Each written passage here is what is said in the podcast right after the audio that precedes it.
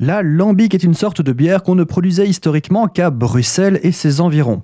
Peut-être que les termes de gueuse, faro ou cric vous sont plus familiers. Eh bien, ce sont toutes des lambics. Ce qui rend la lambic si unique est qu'il s'agit d'une bière à fermentation spontanée et qu'historiquement on ne pouvait en fabriquer que dans la région de Bruxelles à cause de son atmosphère.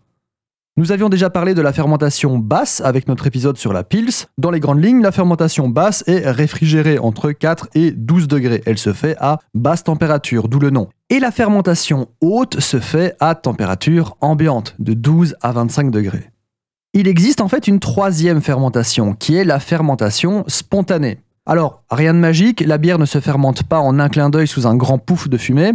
En fait, la fermentation spontanée peut aussi s'appeler fermentation sauvage ou encore fermentation naturelle, deux termes un peu plus explicites. Cette fermentation ne nécessite pas d'ajout de levure dans le mou, contrairement aux autres types de fermentation. Cette technique a été une des premières utilisées pour le brassage de la bière. Au Moyen Âge, on ne maîtrisait pas les levures et on laissait le mou à l'air libre pour que les levures sauvages présentes naturellement dans l'air viennent se déposer et commencer leur besogne.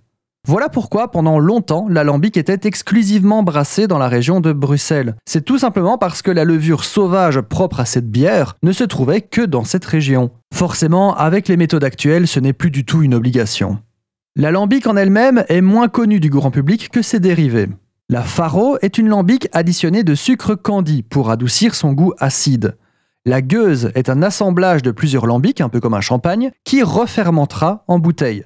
Et enfin, ultra populaire, la crique, la bière fruitée qui est en fait une lambic fermentée avec des cerises acides, des griottes, qui en bruxellois se nomment crique, tout simplement. Notez que la cerise n'a pas le monopole de la bière fruitée, on peut aussi en trouver à la pêche ou à la framboise, entre autres.